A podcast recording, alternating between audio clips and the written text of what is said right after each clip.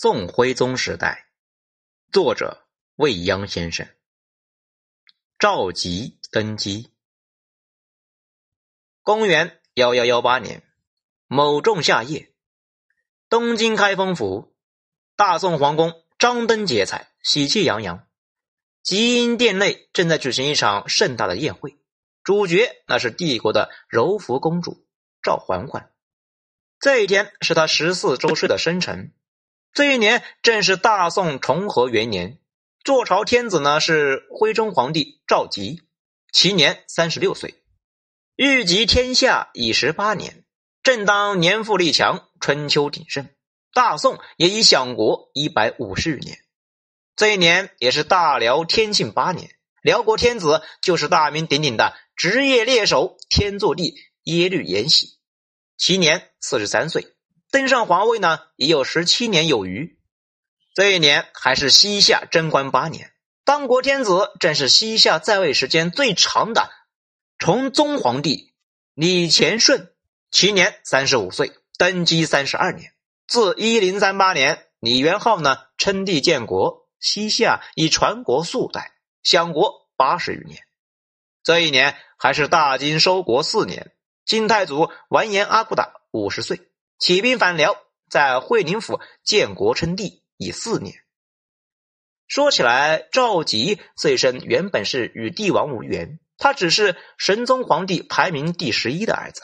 无论是以嫡还是以长，皇位那都是他难以觊觎的。在外人看来，他似乎也没有这个兴致。他更喜欢书法、丹青、蹴鞠、奇花异草等等等等，而且每一样呢都是玩的是炉火纯青的。再加上那是仪表堂堂、风流俊逸，俨然那是超级文艺青年范儿。后人评说呢，赵佶那是样样不凡呢，却独独做不得皇帝。登基之前，赵佶爵封端王。如果他真的能够以端王爵位安然一生，那倒真是他的福气，也是大宋朝的福气啊，更是一兆万民的福气。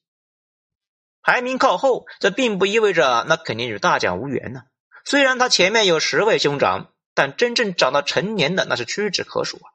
即便是长到成年的，还有眼睛有毛病的，唯一健全的是六哥，也就是哲宗皇帝。但是呢，哲宗福薄命短，只当了十五年皇帝，年仅二十三岁便英年早逝，且膝下无子。阴差阳错，赵佶呢就这般被推上了龙椅，坐下了天下。呵呵，历史呢就是这么的不讲道理啊！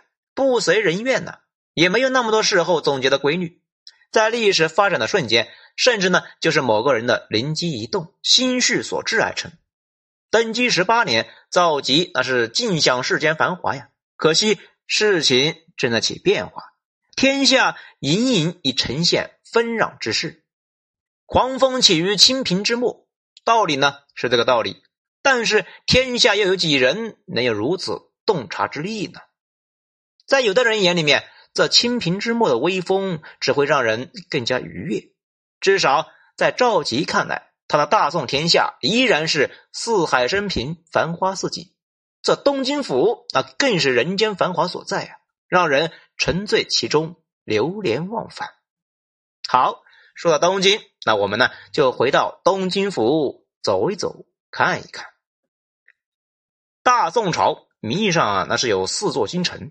东京汴梁府，也就是呢今天的河南开封；西京洛阳府，也就是呢今天的河南洛阳；北京大名府，也就是呢今天河北邯郸；南京归德府，也就是今天的河南商丘；辽国那更是设有五京；上京临皇府，也就是今天呢内蒙赤峰；东京辽阳府。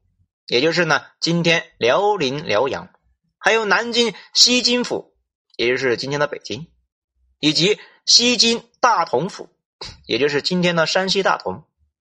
都京制似乎是当时王朝的一种流行做法，与辽国皇帝呢时常流连于五京不同。北宋的皇帝们呢，除了太祖、太宗，那都是马背天子啊，帝国的开创者，可能呢去过所有的四京或者是其他几个。其他的皇帝啊，终身都生活在东京，也几乎都没有离开过东京。东京府是毫无争议的，真正的帝国心脏。这一座因黄河水而生的伟大城市，在此之前呢，早已经是历经沧桑。从战国的时的魏国都城大梁，直到五代时期，它数次作为国都，喧嚣一时，繁盛一时。但直到成为大宋的东京府，才至繁华的巅峰。这是当时世界上最繁华的城市，人口最多的城市，那也是自由、包容、充满生机活力的城市。东京府一千年前百万人口的超级城市，从皇帝到百工，从商女到平民，从文人到兵士，从胡商到僧侣，东京府汇集了形形色色的人。人们在这里生长，在这里读书，在这里生活，在这里做官，在这里遇见 love，在这里娶妻生子，在这里发号施令，在这里追求功名，在这里觥筹交错，在这里寻欢作乐。在这里体验人生百态，在这里感受生死存亡，一百多年的富足繁华、纸醉金迷，几代人的人生际遇、如烟往事，都融化在了这座繁华世俗、喧嚣平和、安逸富足的城市里。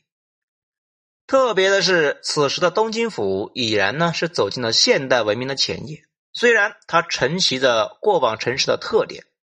保留了军事堡垒的色彩，有着巍峨的城墙，环绕四周的宽阔的护城河。城内军营还住着三十万禁军以及呢他们的家属。但是在军事堡垒之上，更是一个繁华灿烂的商业文化中心。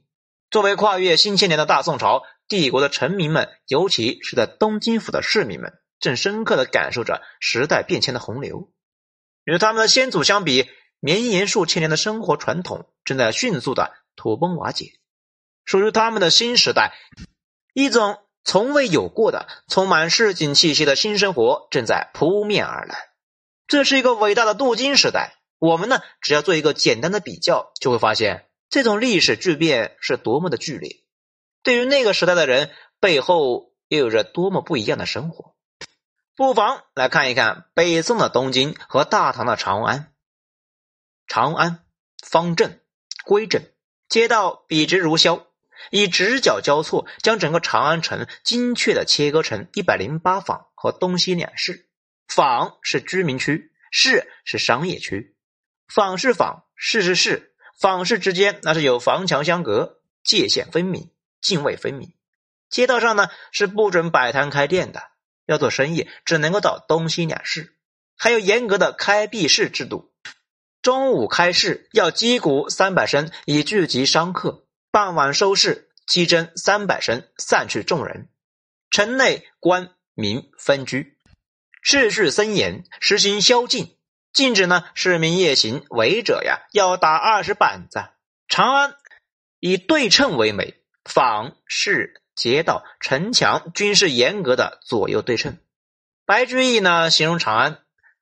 百千家似围棋局，十二街如种菜畦，那十分传神呢。形象，长安是帝国的强权者拿的图纸呢，凭借国家机器的暴力，以浩大的劳役人工堆砌裁剪出来的。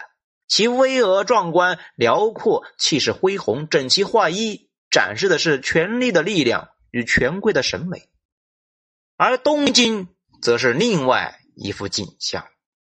好，本章说到这里，下章接着说。都听到这里了，顺手点个赞呗，五星评价，谢谢。我是小雷子，咱们下章接着说。